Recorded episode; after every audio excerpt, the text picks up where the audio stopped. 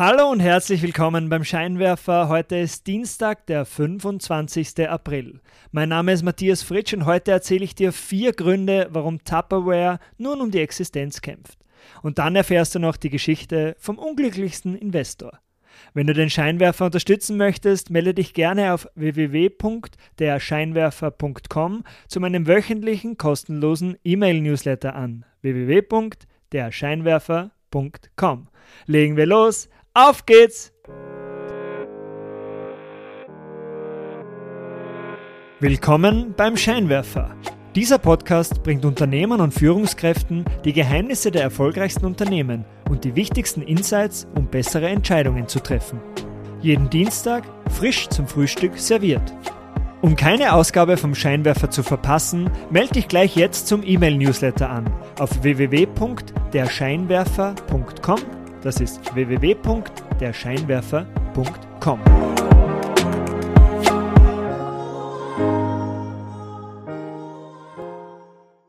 Tupperware steckt in der Krise. Der Fortbetrieb des Unternehmens sei ungewiss. Das Geld geht allmählich aus.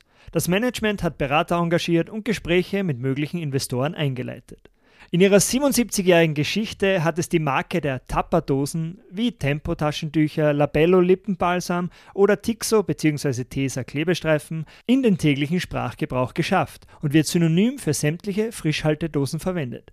Perfekt geeignet, um das heutige Essen erst nächste Woche wegschmeißen zu müssen. Die Produkte werden in rund 100 Ländern verkauft, doch die Umsätze gehen bereits seit Jahren konstant zurück. Vier Gründe, warum Tupperware nun um die Existenz kämpft. Erstens veraltete Vertriebssysteme.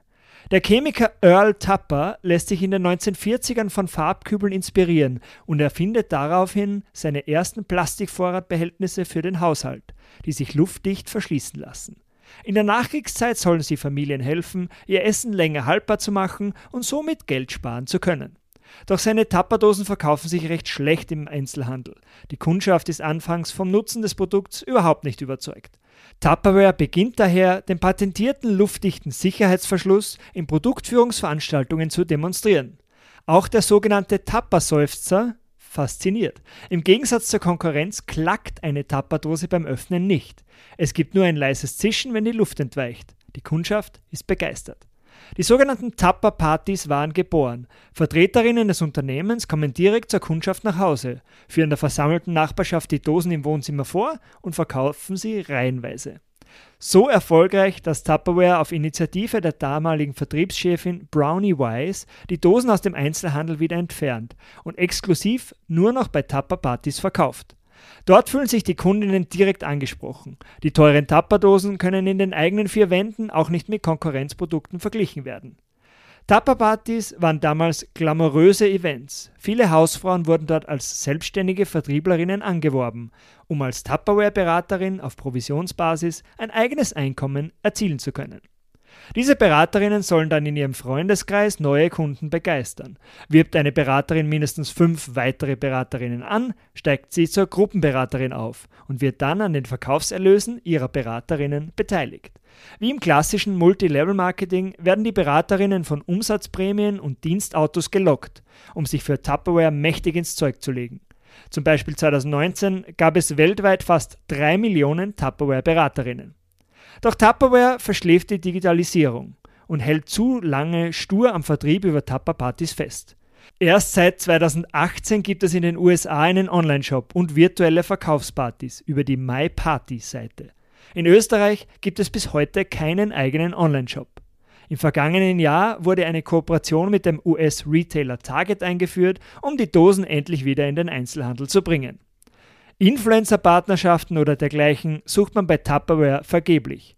Der deutsche Vorwerk-Konzern zum Beispiel zeigt aber, dass sich Direktvertrieb bei Verkaufspartys und Digitalisierung nicht ausschließen müssen. Ihr Flagship-Produkt, den Thermomix, verkauft Vorwerk sowohl erfolgreich über persönliche Treffen als auch in eigenen Flagship-Stores und im Internet. Der zweite Grund: keine Produktinnovationen. In der Nachkriegszeit galt Tupperware anfangs als revolutionär. Doch mittlerweile gibt es zahlreiche Frischhalteboxen anderer Hersteller zu günstigeren Preisen. Und diese sind hierzulande im Gegensatz zu Tupperware auch bequem vom Sofa aus im Internet bestellbar. Die Versuche im Kosmetiksegment zum Beispiel Fuß zu fassen, erwiesen sich auch für Tupperware nicht besonders lukrativ. Vorwerk hingegen ist weitaus innovativer. Mit Kreativität gelang der Sprung vom Staubsauger zum Thermomix, der sich dann zum Verkaufsschlager für das Unternehmen entwickelte. Der dritte Grund, keine junge Kundschaft. Im Gegensatz zum Thermomix spricht Tupperware die Millennials und die Gen Z nicht mehr an. Tupperdosen sind zwar langlebiger als ihre meisten Konkurrenzprodukte, doch junge Generationen haben keine so starke Verbindung mit der Marke Tupperware wie noch ihre Elterngenerationen. Die Versuche, die jungen Generationen mit neuen Designs über den Einzelhändler Target für Tupperware zu begeistern, fruchteten auch noch nicht. Und der vierte Grund, keine Tupper-Partys in der Pandemie. Lockdowns und Kontaktverbote machten Tupper-Partys unmöglich. Die zahlreichen Beraterinnen mussten in kurzer Zeit auf digitale Verkaufspartys ausweichen. Paradox dabei jedoch, in der zweiten Jahreshälfte 2020 stiegen die Umsätze von Tupperware kurzfristig im Vorjahresvergleich wieder an. Wenn Menschen plötzlich vermehrt zu Hause kochen, brauchen sie schließlich neue Frischhalteboxen. Doch danach verpasste Tupperware die Chance, aus der Krise gestärkt herauszugehen. Aber wie schaut es jetzt aus für Tupperware insgesamt? Noch ist Tupperware nicht verloren, obwohl die baldige Insolvenz wahrscheinlich scheint. Experten vermuten, dass ein neuer Investor das Unternehmen von der Börse nimmt und die starke Marke mit neuen Designs und einer zeitgemäßen Marketingstrategie wiederbeleben könnte. Wie wird man am schnellsten Millionär? Man startet als Milliardär und hat dann aber kein gutes Händchen beim Investieren. Ein Mann namens Robert Belfer scheint sich diese Strategie zunutze gemacht zu haben. Robert Belfer steigt in den 1960ern in den Ölkonzern seines Vaters ein und übernimmt nach kurzer Zeit die Führung des Unternehmens. Mitte der 1980er schließt sich das Unternehmen zuerst mit Internorth und dann mit Houston Natural Gas zusammen. Am neu entstandenen Konzern sind Robert Belfer und seine Familie die größten Gesellschafter. Anfang der 2000er sind seine Anteile fast 2 Milliarden Dollar wert. Als Aufsichtsrat übernimmt Belfer eine wichtige Rolle im Unternehmen. Jahrelang wird der Konzern als höchst innovatives Unternehmen ausgezeichnet. Der Name des Konzerns? Enron. 2001 werden langjährige Bilanzfälschungen und betrügerische Machenschaften bei Enron aufgedeckt. Das Unternehmen rutscht in die Insolvenz, die damals größte Pleite der Geschichte. Der Aktienkurs von Enron kollabiert. Von Belfers Anteilen von ehemals 2 Milliarden Dollar bleiben 6,3 Millionen. Bei der Veranlagung ihres Vermögens vertraut die Belfer-Familie einem charismatischen Verwalter an der Wall Street, der ihnen über Jahre exzellente Renditen bescherte. Doch nach dem Untergang von Enron und dem drastischen Einschnitt ins Familienvermögen muss Belfer einen Teil seiner Veranlagungen in der Höhe von 28 Millionen Dollar aus seinem Investmentkonto abziehen. Im Nachhinein war das ein ziemlich smarter Move. Sein Vermögensverwalter war nämlich Bernie Madoff, der 2008 wegen Betrugs verhaftet wird und 4800 Geschädigte um insgesamt 65 Milliarden Dollar gebracht hat.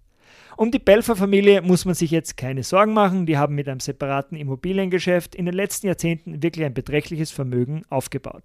Doch die Pechsträhne von Robert Belfer ging noch weiter. Um beim Goldrausch der letzten Jahre mitzuschneiden, investierte er in ein aufstrebendes Startup mit einem charismatischen Gründer. Belfer soll 34,5 Millionen Dollar investiert haben. Doch das Investment lief, gelinde gesagt, nicht ideal. Es handelte sich um die Kryptobörse FTX die Ende 2022 Insolvenz anmeldete. Der Insolvenzverwalter von FTX bezeichnete FTX als komplettes Versagen von internen Kontrollen bis hin zu jeglicher Form von Governance Standards. Er muss es schließlich wissen. Er war nämlich auch mit der Abwicklung von Enron beauftragt. Und zum Abschluss noch drei ganz kurze Stories aus der Welt der Wirtschaftsnachrichten, damit du up to date bleibst. Erstens, das Manager-Magazin berichtet, dass Apple die Bankenwelt mit einem unschlagbaren Angebot schockt. Gemeinsam mit der Bank Goldman Sachs bietet Apple Kunden der Apple Card Kreditkarte nun ein Konto mit 4,15% Sparzinsen an, dem Zehnfachen des durchschnittlichen Sparkontozinssatzes in den USA. Das Sparkonto ist nach Apple Pay und einem eigenen Buy Now, Pay Later Programm der nächste Schritt von Apple im Finanzbereich. Zweitens, die Tagesschau berichtet, die EU reguliert jetzt Kryptowährungen. Das EU-Parlament hat vergangene Woche ein Gesetz über die erste umfassende Regulierung von Kryptotransfers verabschiedet, um Geldwäsche mit Kryptowährungen einzuschränken. Die EU-Mitglieder müssen dem Gesetz formal noch zustimmen. Doch das gilt als Formsache. Und drittens, die Tageszeitung Der Standard berichtet, dass die höhere Inflation in Österreich an der Gastronomie liegen soll. Hierzulande liegt die Inflation über den Werten für Deutschland und der Eurozone. Laut Wirtschaftsforschern des IHS lege das an wesentlich höheren Gastropreissteigerungen, einem geringeren Gastroangebot und dem relativ gut laufenden Tourismus in Österreich.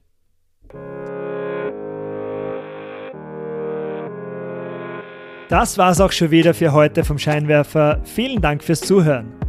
Wenn dir diese Ausgabe gefallen hat, leite sie doch gerne an deine Freunde und Freundinnen weiter. Um keine Ausgabe mehr zu verpassen, melde dich gleich jetzt auf www.derscheinwerfer.com zum Newsletter an. Das ist www.derscheinwerfer.com. Bis zum nächsten Mal. Ciao!